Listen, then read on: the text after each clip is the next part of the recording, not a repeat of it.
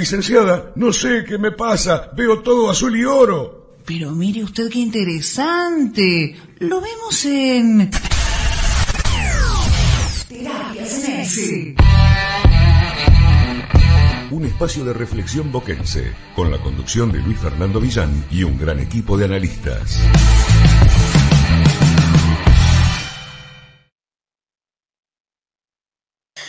Hola, muy buenas noches a todos. Hoy lunes 25 de abril, aquí en la República Argentina, 21 horas. La realidad es que un programa que nos va a traer de todo. No está Luis para acompañarnos como siempre, tampoco está Marta por ciertos impedimentos, pero como siempre está Santi Tarigo, está Ricardo Alonso que bancando muchísimo hoy la parada y hoy tendremos la particularidad que tendremos también un invitado que se sumará dentro de unos minutos, dentro de 10 minutos aproximadamente, se sumará con nosotros Julio Cronopiano, muy conocido en las redes de Boca, participó activamente de la gestión de, Juan Román, así que va a ser muy lindo sumarlo con nosotros. Siempre es bueno sumar más voces al, programa y más de Julio, que es alguien que es muy, muy querido por el hincha y muy querido por el socio de Boca. Así que nada, sin ir más lejos, a arrancar con este programa que nos trae de todo, porque cuando nosotros nos vamos el lunes pasado, hablamos absolutamente de todo lo que podemos hablar hoy. Hablamos del partido que Boca no había jugado bien, a pesar de que ahí no habíamos conseguido resultados. Habíamos hablado de Bataglia, que fue un tema terriblemente de debate en el jueves que se habló de mucha información, finalmente se iba a hacer así en el cargo y consiguió los tres puntos, y luego estuvo el partido Central Córdoba, pero para eso van a estar ustedes chicos para analizarlo, también luego va a estar Julio, pero abrir la mesa con vos, Ricardo, ¿cómo estás? Muy bien, Santi, eh, Santi Tarigo también y a todos los seguidores, mm, por suerte después de los tres puntos de contra Central Córdoba un poquito más tranquilo. Tal cual, creo que esos tres puntos no, no, dieron mucho aire. Y además llegaron ahí medio sobre la hora y de la mano de un jugador que también tenemos después para discutir, que podría llegar a quedar libre, eso creo que a nadie le gustaría. Pero no quiero ir más lejos. Santi, ¿cómo estás? Santi Tarigo. ¿Cómo andas, Santi, Ricardo y a todos los oyentes de Terapia Ceneice? Un poquito de alivio de lo que fue el último partido de Boca contra Central de Córdoba. Se necesitaba volver a sumar a tres totalmente. Me, estoy contento por el Toto, que vuelve a convertir dos goles y que sin duda el gol le da confianza a cualquier jugador y más a un delantero como es él, que hoy por hoy es su posición de delantero nato. Y, pero también sigo un poco preocupado por, un montón de cuestiones del funcionamiento que todavía Boca sigue sin resolver, pero siempre desde la victoria es más fácil, pero después importa el cómo, que puertas adentro es lo que yo creo que todavía al equipo le falta, el cómo hacemos las cosas, ¿no? Tal cual, tal cual. Creo que eso también se habló cuando lo, entrevistaron a Bataglia, que capaz da una imagen soberbia, pero aún así la autocrítica yo creo que puertas adentro se hizo. Antes de meternos de una con lo que es el, debate y la opinión acerca de los dos partidos, a Ricardo, la parte de la, de la tribuna, como siempre, los fieles seguidores de Terapia CNS, ¿hay alguien que anda por ahí por la tribuna? Sí, eh, bueno, tengo que Majo Merani nos está saludando. Y, bueno, eh, Juan Estranges también, el jefe de la Barra Brava, y de, a poco se, empiezan a incorporar. Va llegando gente al Paravalanchas, los esperamos a todos, luego seguramente con Julio llegue también más público, pero sin ir más lejos, a capaz Quedó un poco atrás el partido con Godoy Cruz, pero no lo podemos dejar pasar por alto porque creo que fue de los partidos más chatos que tuvo Boca. Nos vimos absolutamente superados en nuestro templo contra un equipo que era muy menor, con la dupla Orsi Gómez que estaba casi debutando en su, en su gestión técnica ah, en nuestra cancha. Eso creo que es bastante duro. Y también por lo que trajo después las consecuencias del partido. Un 1 a 1 que dejó a Sebastián Bataglia tambaleando en la silla de entrenador técnico. Luego se juntó con el Consejo de Fútbol, lo respaldaron. Pero preguntarles a ustedes cómo vieron al equipo en esa primera fecha y después sí meternos de una con el partido que fue el, el sábado pasado. Bueno, me parece, como bien dijiste, uno de los partidos más chatos que he visto de este ciclo de Bataglia y parece como que repetitivo, que en casa no, no podemos estar eh, imponer lo que es que nos visiten, ¿no? Tal cual, es algo que la bombonera siempre pesó y eso creo que es al hincha y particularmente a mí también nos duele muchísimo porque que te vengan a jugar al templo, que es una cancha que siempre impone tan fácilmente, es algo que duele y más con algo que tanta identidad ceniza estamos generando en el último tiempo. ¿Vos, Santi? Yo, mirá, Santi, eh, yo voy a ser muy repetitivo con esto porque es lo que vengo diciendo en, la mayoría de los programas, que es, lo que dijiste vos, te robo la palabra, un equipo chato, es un equipo sin ideas, ¿viste? Y contra, hablando de Godoy Cruz primero. Y, tenemos, enfrente tenés un equipo que tampoco es que te propone una bestialidad y que realmente te complica. Y aparte, yo voy a ir a esto, que es lo que nos está complicando jugar de local. Cuando en teoría Boca lo que siempre se le habló fue del jugador número 12, de lo que es lo que significa venir a la bombonera, y es como que está por separado, la gente alentando y, la, gente jugando. O sea, le cantaron a los jugadores como para que se muevan un poco más, para que te canten, movete, ese movete, es porque ya lo que transmite es poco y nada, que para mí eso es lo preocupante. Eh, sí, decime. No, tal cual, Santi, tal cual. Creo que antes de que se, meta Julio ya con nosotros, ah, entiendo que ahora en un ratito ya se va a estar sumando, para, para ir con el partido de Cruz, para que, perdón, para ir partido con, Central Córdoba, pues después así nos hacemos un doble análisis, porque solamente cuando él se sume vamos a estar analizando todo lo que es la cuestión futbolística de este Boca, de por qué pasa eso, a, un comentario puntual que les haya quedado de, de la victoria, al fin y al cabo, del partido con Central Córdoba. Mira, a mí rápidamente lo que se me viene es la, alegría por, que Toto Salio tiene de volver a convertir dos goles. Creo que, como dije antes, la confianza es fundamental. Analizar el, cómo cuando ganas es más fácil que cuando perdés, pero todavía preocupa varios momentos del partido. Pero bueno, Boca necesitaba volver a sumar de a tres para estar cómodo. Y entonces, esa es la sensación positiva. Pero pesa lo negativo, pesa.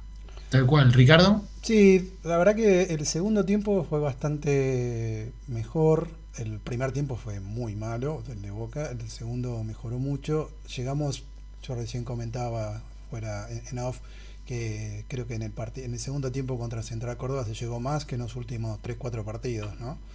Y lo que me sigue indignando es el tema de los penales, ¿no?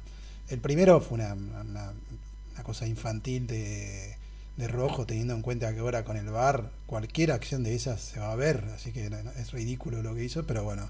Pero el segundo, la pelota ya se había ido, el delantero se lo lleva por delante y cobran penal, ¿viste? O sea, dos penales en, en, en 20 minutos, el segundo totalmente inventado. Y, como contrapartida ves los partidos de River en donde todos los partidos le cobran a favor. iba a decir lo mismo, Ricardo. Iba a decir lo mismo. Es una cosa que ya llega Decís, bueno, basta, empezás, River empieza un, un, gol arriba porque tiene un penal siempre y Boca empieza un, siempre un gol abajo porque tiene un penal en contra. En contra, sí. es, algo que acarreamos ya desde el último tiempo. Creo que es increíble la cuestión arbitral y, River creo que van casi de la mano y a nosotros siempre nos costó, sin ir más lejos, la, el centro de Villa que no terminan cobrando penal, la jugada con, con Vélez que, también le hacen un foul a Sebastián y no lo cobran. Ah, en este caso, el penal medio inventado. Fue Sonso el primero de rojo. fue, yo vi mucha gente que, lo debatió, pero el de, Javi García no termina siendo penal e incluso quieren opacar la, tarde-noche, va, la noche en ese caso, de un jugador que es clave y que terminó teniendo un gran alto nivel. Ahí lo quiero citar a Norberto Tosi, que pone lo que sobra es arquero, el resto del equipo quebrado en él. La realidad es que Javi tuvo un gran, pero gran partido y lo terminan opacando va, no opacando, pero termina queriendo como generar una mancha con algo que no fue, como decís vos, Ricardo, y ya es para, para analizar cómo terminan cagándonos, para así decirlo vulgarmente, el arbitraje al, a Boca. Sí, aparte vos te comparás con la vereda de enfrente, Santi, y hace el penal que le cobraron por cómo se tira Matías Suárez, a mí eso es lo que me preocupa, que el VAR viene en teoría, o sea, el VAR va a tener errores constantemente porque es manejado por humanos, pero dale, sea, es como que ya hay cosas que. Cuando, cuando, algo es tan evidente, es tan evidente, se pierde ya la esencia. No, no, no puede ser. Eso es igual. Pero bueno, ya viste que está, instaurado qué significa VAR, ¿no? De corta a R. Van a ayudar a River, significa. Tal cual, es que a pesar de que, como dijo Santi, van a haber errores, creo que vino para justamente limar esos errores y que sigan habiendo tantos, deja en vista algo que parece muy raro, pero siempre termina ayudando al mismo equipo, porque vos te vas a la Comebol y pasás con un equipo. Es el caballo del comisario, porque vos también vas ahora a la Liga Argentina y es una constante. Con nosotros siempre en contra y con River siempre a favor. Creo que es algo que el hincha de River siempre instaló la guardia alta y no es un mal momento para, mencionar que desde su lado ah, claramente no hay guardia alta, no hay directamente una guardia. No, sí, sí. Igual cada tanto, viste, eh, eh, a Boca le, le- cobran algo a favor, pero totalmente inocuo, para decir, no, a Boca también le cobran a favor, viste. Pero lo, que realmente importa no, no, no, no se lo dan. No, tal cual, creo que lo, lo más importante, en su momento lo habló el Consejo de Fútbol, ah, lo llegó a pelear hasta las piñas, pero también lo habló en la Conmebol cuando tuvo la posibilidad, es en la Libertadores, que eso creo que también es donde hay que hacer mucho énfasis.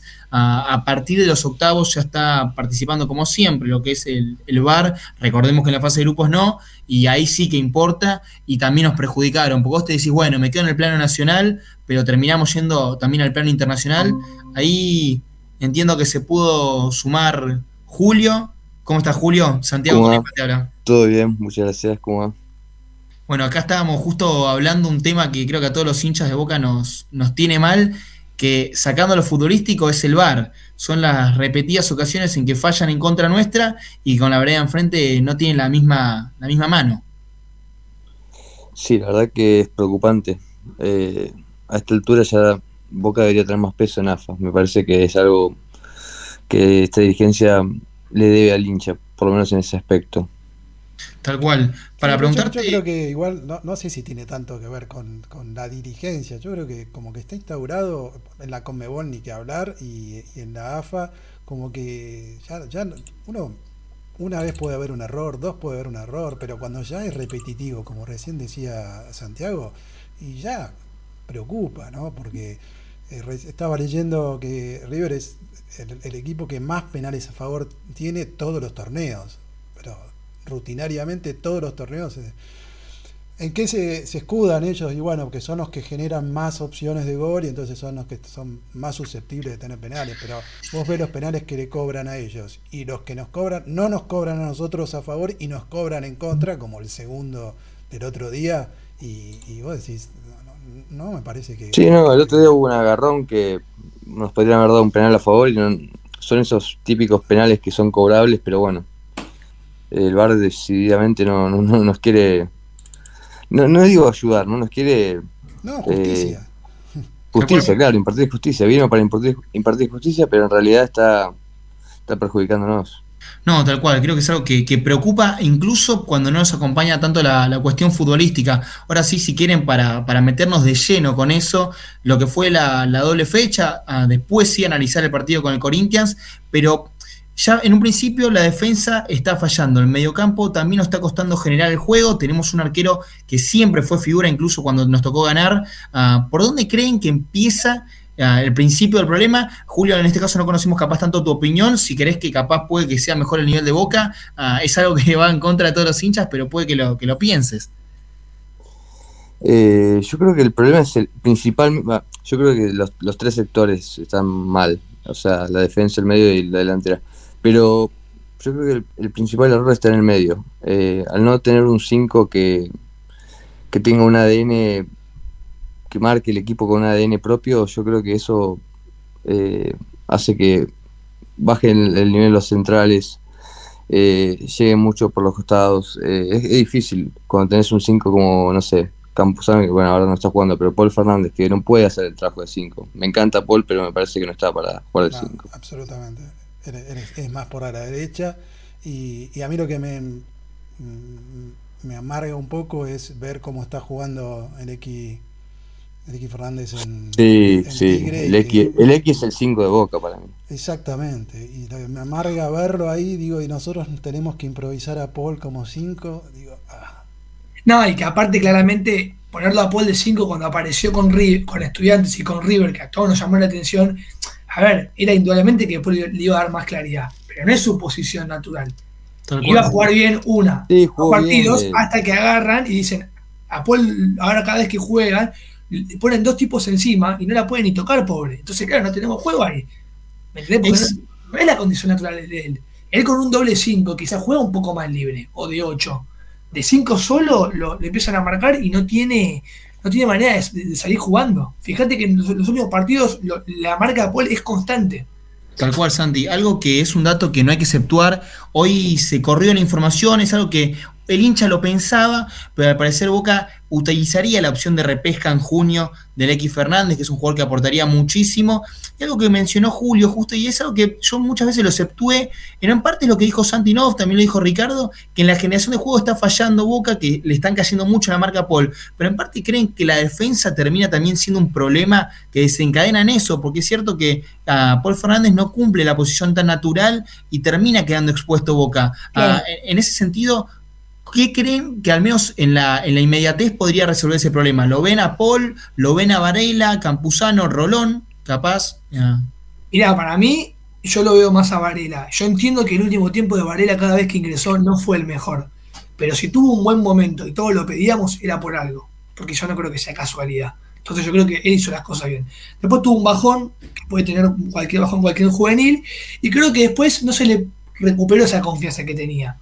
Tuvo algunos inconvenientes que se, y, su- y sus castigos respectivos, pero creo que como 5 es el que por lo menos tiene ese primer toque hacia adelante, ya generando algo, y no esos pases laterales o para atrás, que era lo que por ejemplo veíamos de Rolón, que era, nada, era desastroso. Tal cual. Eh, a- Antes de seguir, permitime que eh, le cuento a, a- a Julio que tenemos uno de los seguidores que nosotros decimos que es el, el jefe de la barra brava de terapia y puso que Julio sos un crack y que te sigue desde hace un par de años en Twitter. Así que quería... Qué grande, le, le agradezco mucho. Eh, Es difícil bancarme tantos años, ¿eh? Después también, para sumar, Ricardo, perdón, está también Norberto Tosi, fiel seguidor de, de terapia, que pone que el problema no es el VAR. Tenemos un equipo que no tiene mediocampo que genere juego, va mucho de la mano con lo que conversábamos nosotros.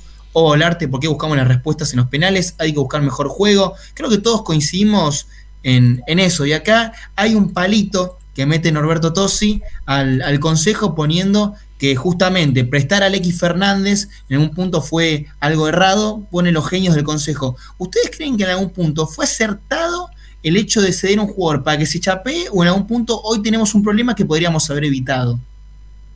Puedo decir que sí, ¿no? Sí, se vale todo. Porque sí, para mí estuvo bien en el sentido de que no lo iban a tener en cuenta. En ese momento Bataglia nunca lo había pensado como opción. Y para tenerlo de suplente, la verdad que, que tenga Roja en un club de primera me parecía una buena opción. Teniendo en cuenta que no lo iban a tener en cuenta. Ahora, viendo la falta de juego que tiene Boca, sí considero que fue un error. Tal cual. Sí, yo Y digo, yo- con, con el diario del lunes todo el mundo hace las cosas bien, Claro, ¿no? Pero, exacto. pero bueno, de todas formas, eh, se veía ya antes de prestarlo que era un jugador distinto, ¿no? Y de- de- cuando se dijo, bueno, se entrega a, a otro club para foguearlo, para decirlo de alguna manera, digo, y la verdad es que pues, estuvo mal no pensar en que tenía posibilidades en Boca, por más que digas, eh, bueno, Bataglia no lo tenía en cuenta. Pero La pregunta es, ¿por qué no lo tenía en cuenta si era un jugador tan, tan diferente, no? No, y aparte, ¿por qué no lo tenía en cuenta si supuestamente era, era el 5 titular de la, de la reserva cuando él dirigía también? Eh, entonces, Exactamente. Eso es llamativo también. No, no, no, eso no estoy, no, no, no estoy tan seguro de si ya el X Fernández, eh, cuando con Bataglia ya era el 5. Yo creo que, sí, ¿eh? Ricardo, sí, porque incluso a Varela ya había subido, había formado parte de la MBA. Claro. El X había tenido muchos minutos, incluso a veces jugando como más como tirado a, unas cost- a los costados. Sí, por eso te digo, no era tenido- 5, lo que te iba a decir, con, con, con Bataglia me parece que no Sí, lo alternaba tenía. con Varela a veces de interno. Sí, se iban cambiando. Sí, es verdad. eh, pero también puede jugar de interno y lo hace muy bien. El X es un jugador que para mí, eh, por proyección, va a ser, no sé, el futuro 5 de Boca, si, si Dios quiere, por los próximos 5 años mínimo. Si no se lo Tal cual. antes. Bueno, está el tema ese, hay que poner una cláusula muy alta. Sí, sí, sí, sí. Ahí en lo que, en lo que sí puede llegar a dar la tecla, en este caso con el comentario que va más enfocado al consejo, puede ser en evitar las contrataciones, que es algo que nos pasa siempre como Club a Boca, que contrataciones como Esteban Rolón, que aporta mucho en defensa, pero que después en cuestiones de, ah, de fútbol es bastante limitado. Creo que ahí es algo donde Boca tendría que ser más austero en ciertas posiciones, como hoy en día lo veo con Fial. porque a mí Figal es un jugador que me gusta, pero teniendo a Aranda, que demostró condiciones de sobra, teniendo a Zambrano, son posiciones en las cuales capaz, o posturas como, como dirigencia, como club, que venimos acarreando y que Boca no cambie esa postura de ser comprador y darle tantas chances a los, a los chicos inferiores. No sé ustedes qué piensan ahí. Yo creo que el tema de Figal en particular eh, está relacionado a, todas las suspensiones que tenía Boca para la Copa. Yo creo que estaba más relacionado con eso. Eh, eh, estoy de acuerdo con lo de Rolón y el mercado de pase anterior, pero este, lo de Figal, yo creo que, más allá de que después pueda llegar a sobrar o haber muchos centrales, fíjate que aún hoy, bueno, lamentablemente se lesionaron tantos entre las suspensiones y, lesiones, no tenemos centrales, ¿no? Yo lo que iba a decir es que lo de Figal va de la mano con lo, con lo que dijo Ricardo y vos, que viene por un tema de la suspensión de Copa. Pero yo me, agarro más que nada con lo de que, eh, que, está un poco instaurado el hecho de que Boca todos los mercados de pases siempre tiene la necesidad, o por el hincha, o, está metida no sé por qué, de siempre tener que salir a buscar y buscar y buscar y buscar y buscar. Y quedó, para mí, esta última generación de, jóvenes o de pibes, por ponerlo de alguna manera, eh, demostró que tiene material y que esto de son chicos, son chicos, son chicos, siempre se lo dijo, entonces nunca se lo se le dio esa confianza. Yo lo que siempre decía era darle confianza, no es ponerlo cinco minutos cuando va en el 90. Darle la confianza que, se necesita y hacerlo jugar, hacerlo jugar. Si ahora mira, Aranda, bajo presión, porque no hay jugadores, está rindiendo. Ahí te das cuenta que tenés buen material. Coincido, el tema es que Boca siempre fue un club comprador, por lo menos de que tengo memoria. Eh, recordar los grandes planteles, hubo muy pocos eh, jóvenes salida de Boca. Eh, se me viene a la mente el Vasco, Pai Tevez, eh, Seba Bataglia, pero generalmente eran todos traídos de, algún club donde tuvieron un paso, digamos, brillante. Sí, ustedes son, todos muy chicos, ¿no? Pero bueno, eh, hubo una época en, que Boca sacaba una cantidad de jugadores enormes en la década del 70, antes del Toto Lorenzo. En una época más de la mitad del equipo eran todos provenientes de, inferiores y todos verdaderos cracks. Ustedes por ahí no los, ni, siquiera los llegaron a, escuchar, pero estoy hablando de Patota Potente, Enzo Ferrero, Marcelo Troviani, Alberto Tarantini, el mismo Roberto Mouso. Eh, bueno, Mouso histórico, leyenda. todos jugadores eh, que surgidos eh, casi en el mismo tiempo, al principio de la década del 70, y, y todos cracks. Tal cual, ahí Ricardo, el que en parte va un poco de la mano con lo que veníamos hablando, pone Boca tiene que ser comprador, pero el jugador de selección, y algo que menciona Cristian G, 5, es eso, es muchachos, hablen del tema físico. Se queda sin nafta el equipo. y creo que después menciona algo X Fernández, justamente que es un problema que al parecer está carreando en Tigre, que le contó un, familiar, pero yendo a lo que es físico, porque en un principio es verdad, está la cuestión de las lesiones que tiene el equipo, porque las lesiones están, y eso en parte también es el tema físico, pero no creen que es cierto que la intensidad ah, no termina siendo todo alta, porque hay muchos intervalos, obviamente no puede jugar siempre al 100, pero sacando lo futbolístico, es cierto que la intensidad física no termina siendo la mejor de Boca, como que falta una marcha más. Sí, se nota una marcha más. A ver, yo el otro día estaba viendo eh, la actitud, yo no, yo no veo que Boca no ponga actitud en los partidos, pero sí noto que todos los partidos es el, típico comentario, la sobrecarga, sobrecarga, sobrecarga, sobrecarga. Y yo digo, ¿no? Si vos sabés que vas a un club como Boca, que vas a disputar los tres torneos, torneo local, Copa Argentina y Copa Libertadores, es raro que en la pretemporada eso no se haya evaluado y que tengamos la cantidad de sobrecargas barra desgarro, porque va de la mano con eso. Eh, o sea, es preocupante. Y más cuando tenés una pretemporada encima. Y más sabiendo el calendario que se te viene, con un año de mundial. Este, entiendo que capaz, si querés darle la derecha para ceder, es con el tema de las suspensiones pero hasta, hasta ni siquiera, porque se termina desgarrando el pibe Ávila, se termina lesionando Zambrano, entonces se termina Figal que viene de afuera, se termina lesionando, entonces no es que solamente eran los, los del torneo local. Eso es lo que preocupa para mí. Tal, cual, creo que muchas veces el preparador físico siempre se exceptúa. Anteriormente con, Miguel, yo recuerdo que estaba el profe Lanata, ahora no recuerdo bien si el nombre del preparador físico que tiene, que tiene Boca, pero a un punto también nos falta eso. Para ir a lo que era el tema, tema juego, obviamente la intensidad siempre da la mano. ¿Creen que con lo que es el nuevo 5, que podría ser X Fernández, llamémoslo, hoy es Paul Fernández, ¿se, ¿se manejaría o se cambiaría totalmente la ideología de juego? ¿O creen que también hay otro problema que se debería resolver, además de lo que es obviamente la posición de, del 5? Mirá, yo voy a citar a un tuit de Julio, que yo se lo retuiteé en Twitter, que fue cuando él eh, habló del técnico, de la idea del juego del técnico. Más allá de las individualidades de los jugadores que puede tener Boca, que por nombre uno cree que tiene un plantel de, jerarquía. O cree, no, lo tiene por nombres. El tema es cuando la idea del, del técnico, bueno, nosotros jugamos a esto, no se ve. O por, lo menos la, o por lo menos, si la tenés en la idea, ¿por qué no se ve? Porque vos puedes tener una idea de juego y te puede costar adaptarte, como por ejemplo, el ejemplo de Gago con Racing, que tuvo siempre una idea de juego en Aldo Civi, la plasmó a Racing y como tenía más herramientas, la pudo llevar a cabo. Sí. Pero con Batalla pasa que no podés ni todavía ver la idea. Bueno, el equipo de Batalla juega esto y muere en esto por lo menos. Es como que improvisa todo el tiempo. Hace poco salió la estadística que de 37 partidos probó 35 formaciones. O sea, se nota esa incertidumbre en todos los partidos. Entonces, para mí, eso a los jugadores les llega. Por más que salten a declarar que lo van a bancar, que van a declarar eso, porque ¿qué van a declarar? Que no lo bancan. No van a generar más conflicto. Pero eso para mí a los jugadores les llega esa incertidumbre de, bueno, aquí jugamos. Para mí les llega totalmente. Tal cual. Ahí lo que yo quería abrir una pregunta para todos. Creo que realmente es, es importante. El, el, jueves que se habló de que justamente hubo una junta, se juntaron, va la redundancia, entre el Consejo de Fútbol y Bataglia, tras lo que fue el empate con Godoy Cruz. Y el Consejo le dijo básicamente que siga en el cargo, lo vio confiado a Sebastián y le dijeron realmente, si vos estás confiado, bueno, te voy a bancar, tiene una chance más. Si vos crees que los jueces están a responder, lo banco. ¿Ustedes creen que estudió bien en darle esa chance más o que en algún punto estás regalando semestre? Porque básicamente lo que decís vos antes acá es el problema, más allá del 5, es que el entrenador no tiene una idea de juego. Así que más que nada creo que cada uno particularmente me, defina si estuvo bien para ustedes la decisión del consejo y en parte también a qué harían con Sebastián.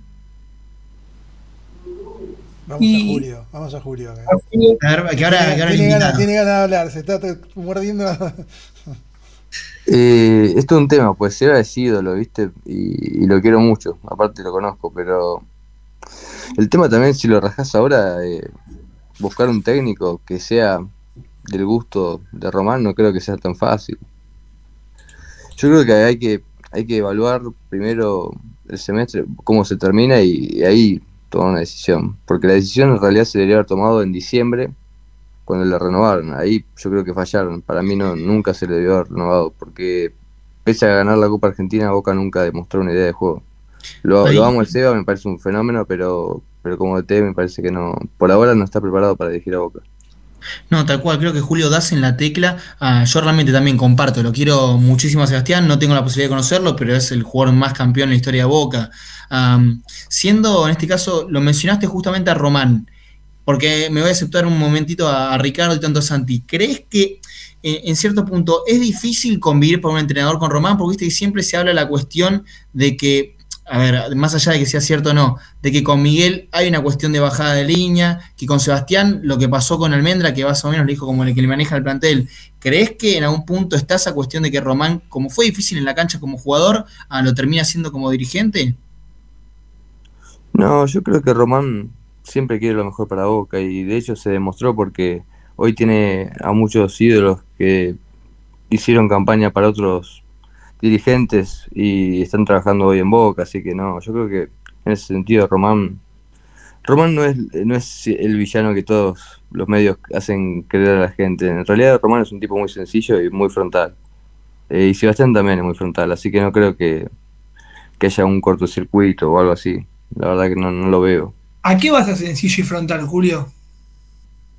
¿A qué vas siempre con la verdad? Si tienes un problema te lo dice Román. Es así, los que conocen a Román te van a decir eso. ¿Y no crees, uh, Julio, que eso pesa además a la hora de, de, decidir por un entrenador? Porque obviamente que un entrenador cuando se sienta en la silla capaz que tomar todas las libertades posibles y que con Román, que es un tipo que, como vos decís, es frontal y es el máximo ídolo de la historia de Boca, ¿no termina pesando eso? Seguramente influye. A Román es, es el encargado del fútbol y seguramente algo le debe decir al técnico, pero no creo que no, no creo que, que, el técnico esté como obligado o en cierta forma, no sé, no, no, sinceramente no lo veo a Seba haciendo, eh, no sé, no lo veo cambiando una formación porque se lo diga a Román. ¿no? Es más, no creo que Román se meta en eso. Por ahí sí los chicos del consejo, por ahí le, le hablen más a diario y le digan algunas cosas, pero no creo que Román se meta tanto. No, no. Sí, ¿Ricardo? yo creo que, eh, poco- a ver, eh, haciendo, recapitulando un poco todo, digo, eh, primero, cambiar ahora en DT, lo mismo que dijo Julio, ¿a quién traes ahora? No, no, en medio de- de- de- del río, ¿a quién, quién te- se va a hacer cargo de esto? Eh, eso es uno. Después de, que mm, Román, yo creo que es una figura tan fuerte en Boca que, que, que también a la hora de cualquier técnico querer venir a Boca eh, lo, lo piensa varias veces. Pero coincido en que no sé hasta qué punto eh, toma las decisiones o hace tomar decisiones en cuanto al juego.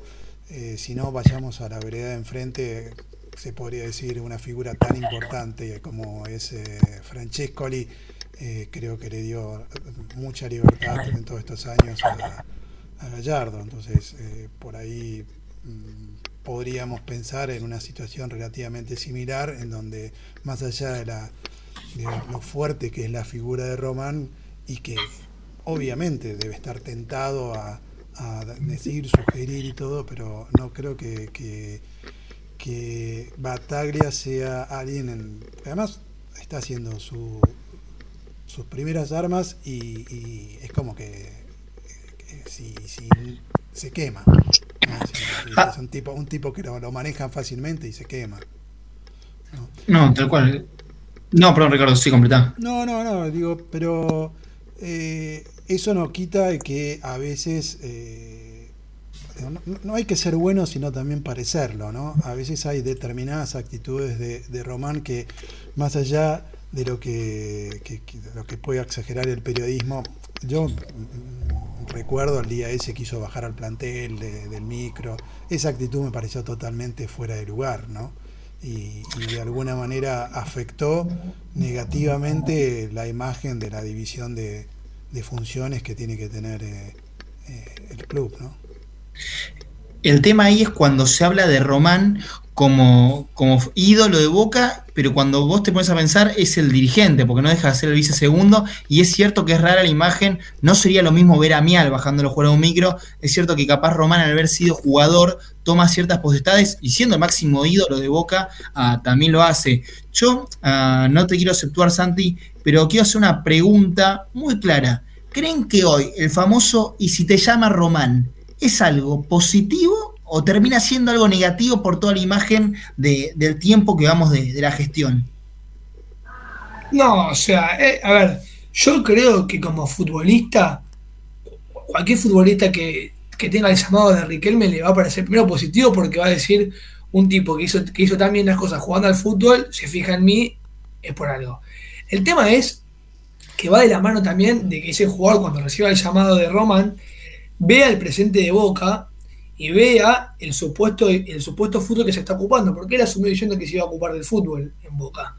Y en estos años que, que- va como dirigente, si este es el fútbol que se está ocupando, por cómo juega Boca y por lo que ganó, no es tan lindo o, tan agradable o, o tan bueno. Entonces, para mí eso va a pesar en la balanza. El presente del equipo, el presente del club, cómo juega, en qué situación está, con, bueno, el llamado de una persona tan imponente como Román. Para mí va por el- lo, lo veo por ese lado. Acá en, la- los eh, comentarios de, de los seguidores, eh, Norberto Tosi dice que a Seba le renovaron porque Domínguez no quiso venir. ¿no? Es- verdad que Domínguez no quiso venir, ¿eh? Eso es verdad. Sí. ah, en ese sentido, para, porque yo esa realmente nunca no la tenía. Como que primero se le ofreció el vínculo a, a Domínguez y que luego se le ofreció la renovación a, a Seba. Yo tengo la información de que lo llamaron a, a- a Domínguez, pero no quiso agarrar. Ahí, ahí hubiese sido interesante, creo, porque, a ver, sacando que Bataglia es un tipo que todos queremos, pero es cierto que Domínguez es un técnico más consagrado y que hoy con muy poco no le está yendo muy bien a Independientes, pero al menos lo que tanto criticamos creo que se ve, que es una ideología de juego.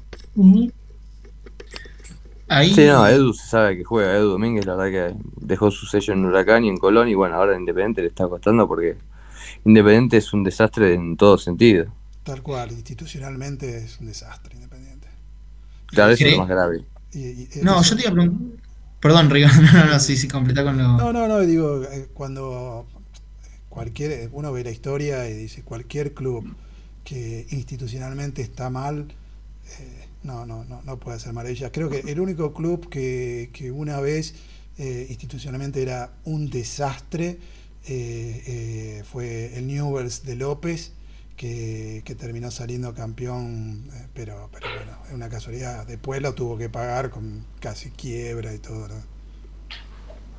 Y, y yendo al, al Boca que tenemos hoy, que nos encontramos con Seba dentro del barco, que es un tipo que conoce la institución, con los jugadores que forman parte del, del plantel, creen que el semestre acá, porque hay muchas personas que comentan, es cierto, que creen que, como dijo Julio, tiene que haber si, que tiene que completar el semestre, que el vínculo se debería cortado, pero que al menos respeten lo que es ah, los meses que quedan.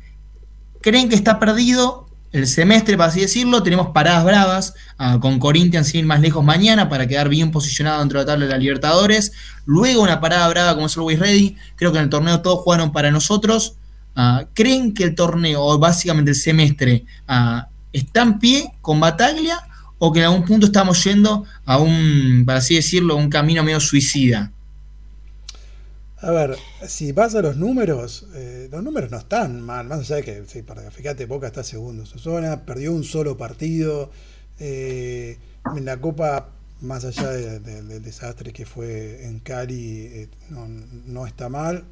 Tenemos la suerte de que el Corinthians aparentemente, primero, está con un problema de, de juego y ahora está con un problema de COVID, así que lo agarramos en un buen momento. Al parecer Ricardo cuenta con todos igual. El único que no va a estar es el técnico. Está bien, pero Lamentablemente. bueno, igual eh, eh, está, no está pasando un buen momento. eh, Viene a perder tercero clásico contra el Palmeiras Sí, el, último fin de semana. Así que desde el punto de vista de los números, no, no, no, no podemos decir que el este semestre está perdido, ni mucho menos, para nada. Ahora, ¿en qué nos basamos para estar preocupados o poco esperanzados? En el nivel de juego. Básicamente. En el nivel de juego. Eh, sí. Boca no tiene nivel de juego. Vos ves los partidos y decís, ¿a qué está jugando Boca? Digamos, es- Sí. Eso es lo que está faltando. Eh, y vuelvo a repetir lo que lo dijimos tantos programas, tantos programas. No, no entiendo. eh, el primer partido de Seba fue eh, esperanzador al máximo. ¿Y qué pasó? No, no- no puedo entender qué pasó porque ahí había tenido una línea de juego que también era la que tenía él en los inferiores. No sé qué ha Sí. pasado, por qué, por qué se perdió esa línea, ¿no? Tal cual, tal cual. Y el tema, ah, yo realmente comparto con lo que es la cuestión estadística, pero cuando vos te pones a ver el calendario, las paradas más bravas son las que vienen ahora enfrente, que es eh, el Corinthians, después el Always Ready capaz de visitante y, sacar esos puntos. No, yo no, no eh, comparto totalmente que para mí el semestre está, ah, tenemos más que chances, creo que como dicen ustedes es más que nada lo futbolístico, pero creen que contamos con las herramientas ah, dentro del campo de juego para afrontar estas batallas que se vienen, que realmente son ah, partidos difíciles. No sé vos cómo ves, Julio, la, la cuestión. Evidentemente hay un, un problema futbolístico que es grande, pero yo soy optimista, creo que no está para nada perdido y, y de hecho en Brasil a nosotros siempre nos ha ido bien y, y creo que todavía esa cosa no, no la vamos a perder. No sé qué va a pasar mañana, pero yo no creo que vayamos a perder. No, es más, la última vez cuando fue que realmente el VAR nos terminó influyendo No, totalmente. con Mineiro fue un escándalo. Mineiro. Un escándalo. Exactamente. Pero Y bueno, ahí hablamos. el, el tema de la, de la Conmebol es una cosa que no. No sé si. Para- Es terrible, la Conmebol es terrible. Do- Domínguez tiene algo contra Boca, no sé, no sé qué. Ahí fue increíble que cuando arrancó la gestión de, de Román, viajó a Paraguay, yo dije, ya está, lo- los compró con la foto con la copa y, y aún así nos siguen metiendo la mano al bolsillo. Para mí no sé si Donofrio vive al lado de la mujer de Domínguez, de la familia, pero es una locura. Realmente la, las faltas que cobra y el offside, Hace siete años que venimos soportando eh, todo en contra nuestro, todo a favor de los primos, ¿viste? Es una cosa que no. En, Sudamérica no, es increíble. Igual a mí, más allá de si nos. que es verdad que no nos favorecen, o por lo menos que no son justos, yo le, eh, entiendo ese enojo que podemos tener hacia el VAR y hacia la Conmebol, porque sobre todo lo de, lo de Mineiro fue, fue catastrófico, pero yo le caigo más y le apunto más al, a la idea de juego. Eh, eh, porque nosotros estamos hablando ahora de la fase de grupo y estamos diciendo, bueno, no fue bien, no fue bien en Brasil y Boca eh, esos partidos los saca adelante, pero el tema es, yo les pregunto realmente, realmente, Boca hoy como está parado, con el plantel que tiene y con el negro que tiene, ¿está para estar peleando en puestos de semifinal, final de Copa Libertadores? yo te digo, lo dije el año pasado, lo dije en los primeros programas. Eh, yo creo que Boca no está para salir campeón de la Copa. O sea, esperar que, este año esté la séptima, pero no, no, ya, me resigné a que no va a ser así. Ojalá me equivoque, pero estamos viendo algunos equipos brasileños y, viendo el nivel que, tiene Boca, me parece que no, no, no, está para eso. Pero bueno, eh, la verdad, eh, en, en el 2003, cuando vi el equipo que tenía Boca en la segunda etapa de Bianchi, también pensé lo mismo, que Boca no salía ni, a palo salía campeón. Y, fue el más vistoso de todos. Exactamente, ¿viste? Pero vos eh, ves el plantel y decías, con este equipo, pero no llegamos ni, a cuartos y terminó saliendo campeón y después salió campeón del mundo.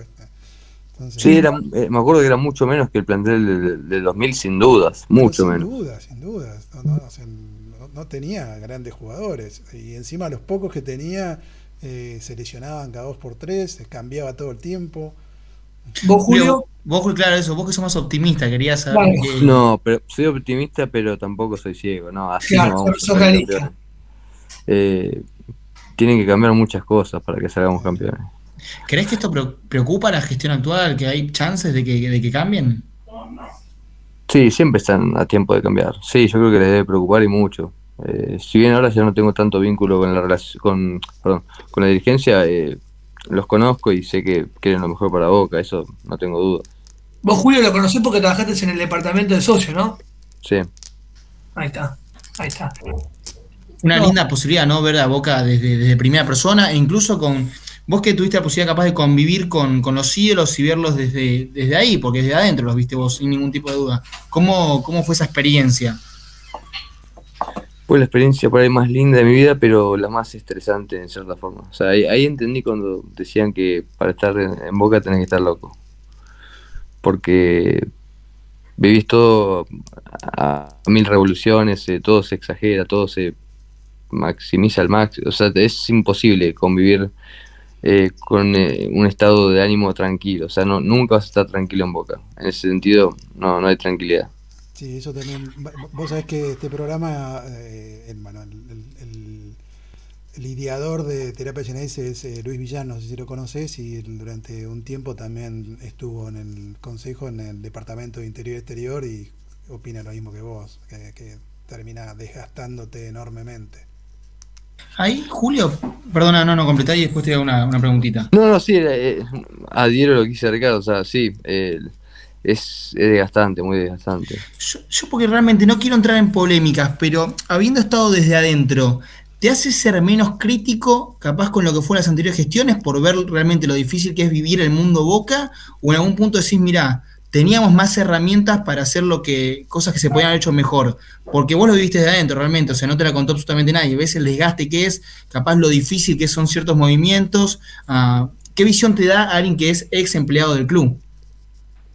Yo creo que se puede mejorar un montón de cosas. Que sin dudas hay cosas que se están haciendo mal. Incluso en el departamento donde yo estuve. Sí. ¿Y, hay autocrítica? O sea, ¿hay posibilidad de consenso, de hablar las cosas?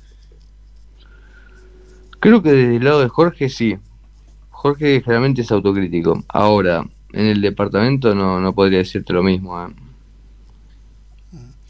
Yo una de las cosas que más me preocupa de esta eh, gestión es eh, la poca, yo diría responsabilidad, pero eh, la, poca voluntad de cumplir con ciertas pautas que son obligatorias de cualquier empresa, porque más allá que Vocación Club es una empresa que es básicamente la claridad en la información de la, información contable, ¿no? hace desde que está esta, este, este directiva no han presentado un solo balance. Y eso, la verdad que a mí me preocupa. Era algo que, se había acomodado, que Boca era un, ejemplo de, no diría de perfección, pero sí de cumplimiento de todas esas, normativas y, esta dirigencia no, no, no está haciéndolo. Eso me preocupa mucho. te digo, soy, digamos, soy contador, licenciado en administración y, y entonces eh, le doy bastante más importancia a todas esas cuestiones formales y, y que si durante muchos años se había cumplido al pie de la letra y ahora hace dos años que, que, que- que no se está cumpliendo. Y es un poco también la imagen que da una, un, eh, una dirección, ¿no? Ahí yo lo que quería consultar antes de meternos en el partido con Corinthians, Julio, sin más que nada, vos que lo viviste no estuviste capaz mucho tiempo, pero realmente, ¿crees que hay una conexión? ¿Viste? Porque cuando se van Pergolini de Boca, ah, hace mucho énfasis en que hay un club en Brances 805 y que hay otro en Ezeiza. ¿Crees que eso es cierto? ¿O habiéndolo visto desde adentro, hay una conexión fluida, hay comunicación o se toman decisiones totalmente distintas de un lado y de otro? Yo creo que ni, ni, ni no es tan así como lo dijo Mario, pero tampoco está tan alejado. O sea, es verdad que, que hay ciertas diferencias, que, que la, la dirigencia se encarga de algunas cosas y el consejo de Román de otras, pero no es que hay una, un choque o algo así por el estilo. Y ahí, Julio, totalmente capaz no la sabés, pero desde, la, desde lo que pensás, la última palabra, ah, ¿la tiene Jorge Moramial o la, o la tiene Juan Román Riquelme? En fútbol, Riquelme. Eso es interesante. Está, está bueno igualmente que, que la libertad capaz que, que la tome Román, porque básicamente para esas cuestiones está más, más metido él. Y se hace cargo capaz después también de lo que es la, la responsabilidad de los resultados. Sí, no, de hecho todo recae sobre la espalda de Román cuando las cosas salen mal. Nadie le dice a Jorge, che, no clasificamos a, no sé, a la final. No, eh, cae todo sobre Román y él lo sabe más que nadie. No, sin ningún tipo de dudas. Creo que, a ver, es cierto que, que Román ama el club, que está dentro del club. Ahí lo que uno capaz siempre pone en cuestión, porque realmente uno es hincha de boca y lo, lo quiere mucho a Román por lo que hizo, pone más en cuestión capaz las capacidades, de por la dificultad que toma manejar boca, que, que sea una cuestión de, de malicia. No, Es que- Sí, no, Santi. pa- es que para mí, ¿sabes por qué se le va a caer sobre todo siempre a Román y se le va a pegar? Yo le, le doy con un caño y mi viejo más todavía. Porque cuando asumieron dijeron que se iban a ocupar del fútbol y de ver un Boca competitivo, que le iban a volver a, iba a volver esta identidad Ceneice, y vos ves que todas las inferiores está, están metidas con ídolos y todo, y ves cómo juega Boca, y vos decís, ¿este es el Boca que se venían a ocupar? Porque te, llama la atención, te llama la atención el, primer mercado de pase y decís, estos son los jugadores que trajeron. Cuando habían saltado con los tapones de punta diciendo que el club venía con deudas, con un montón de cuestiones. Eso es lo que te sorprende, ¿viste? Y por eso para mí la gente le da con un palo. También está de moda dar pegar la boca y con toda la opereta de los medios, pero también yo lo veo de ese lado. O sea, a mí me sale putearlo porque digo, este tipo que ganó todo, que sabe lo que es la camiseta, este, este fútbol se está encargando. O sea, me- no, lo entiendo. No lo entiendo. Por, eso para mí está es tan crítico. Tal cual, Santino, tal cual. Creo que pasa más por ese lado que por otro. Ahora sí, ah, metiéndonos más en lo que es el, el partido con, con Corinthians, si tenés el 11, proba- el probable 11 que podría parar mañana, mañana 9 y media, ¿no? En Correcto, Brasil. nueve y media, allá en Corinthians, en Brasil. Tengo que el, el posible 11 puede ser en el arco García, de Sí. 4 Advíncula, Zambrano de 2, Aranda de 6, Fabra de 3.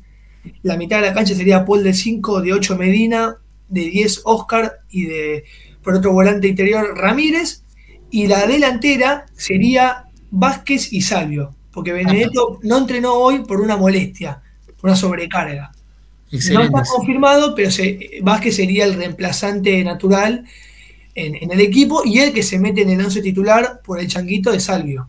Y el Pipa podría ir al, al banco, ¿no? El Pipa podría ir al banco junto a, a el changuito Ceballos. Acordémonos que Villa no por la suspensión, ¿no? Perfecto. Acá quiero empezar, como dicen la, la normativa, primero los invitados. Julio, ¿te gusta el 11 que pararía mañana, mañana Seba? Sí, en líneas generales sí. Eh, creo que, a ver, Paul acompañado de Medina generalmente rinde más para mí. Un volante con la dinámica de Medina es importante.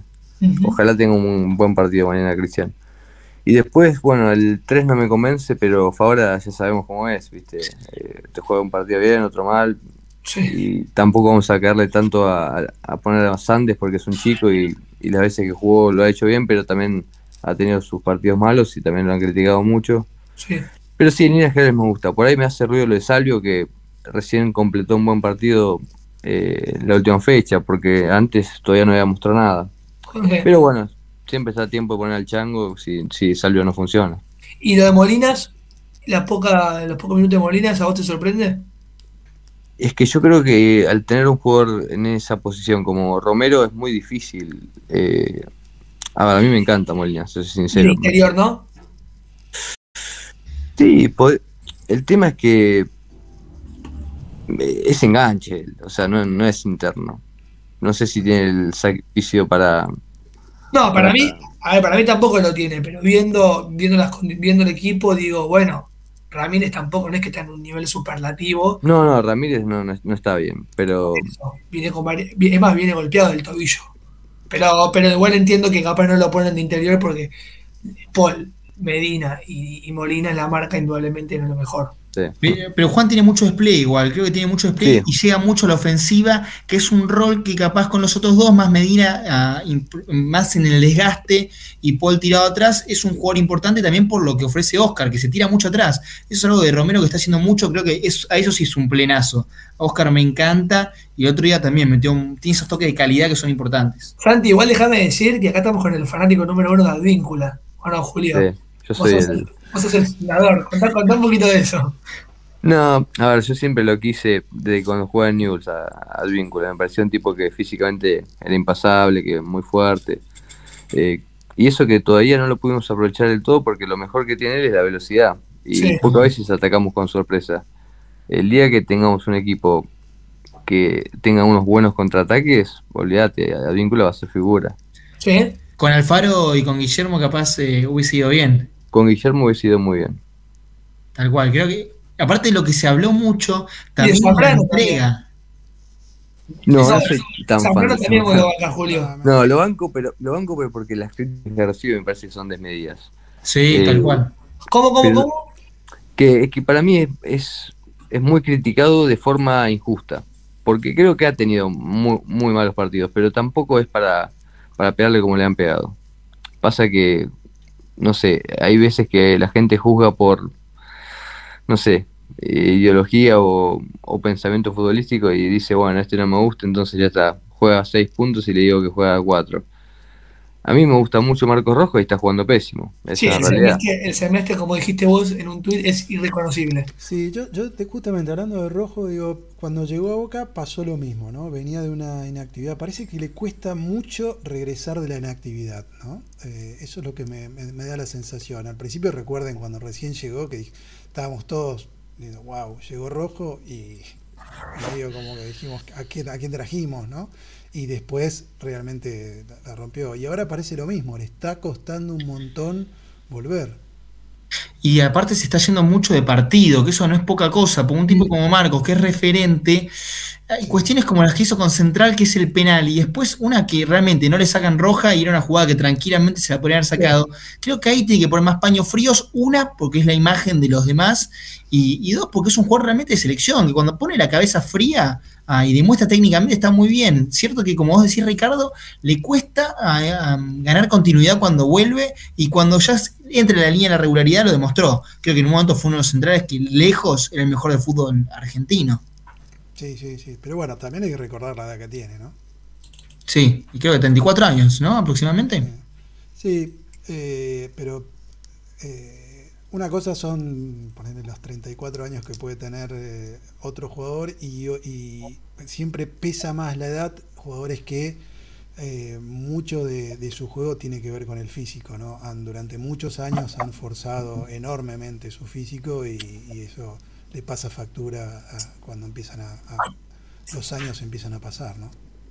Tal cual. Antes de, de ir despidiéndonos, creo que hay un, ahí justo lo habían nombrado que salía, el Changuito Ceballos es cosa seria. Creo que ahí, no sé la opinión de Julio, ¿no? Yo realmente también, Leo, estoy muy a- atento a los tweets. No vi mucho que opina el Changuito Ceballos, pero vi que lo quisiste meter por Salvio, así que entiendo que, que te gusta. Sí, no, me encanta. Ya desde inferiores me, me gustaba mucho. Eh, sí, potencialmente es uno de los mejores técnicamente del plantel. Yo me animo a decir del, país incluso, porque por la edad que tiene y técnicamente creo que tiene una proyección bárbara. el, el Changuito Ceballos, es cierto que está en la primera boca, que es, es difícil. Antes que nada, Julio, quería, obviamente a vos, también a todos los que pasaron por, por la tribuna. Juan ahí justo se quedó también hablando antes del anterior tema, después de clasificar, podés incorporar, no la podemos pifiar a Norberto Tosi, que mencionaba también que no quiso venir, que por ahí ahora mejoramos con los, con los suspendidos, pero también, Julio, agradecerte muchísimo por haberte sumado. Y como hacemos siempre aquí en nuestro programa, te damos los últimos 30 o 50 segundos de tu posición para, para despedirte y para comentar lo que viene ahora del partido con, con Corinthians. Bueno, un, un, placer que me hayan invitado. No, voy a ser breve. No, yo creo que mañana, como mínimo, un empate sacamos. Estoy seguro, no sé, porque tengo esa esa sensación de que mañana no perdemos. Por ahí me, me, equivoco, ojalá no me equivoque, pero, no. pero, pero, creo que vamos a, a sacar adelante la cosa.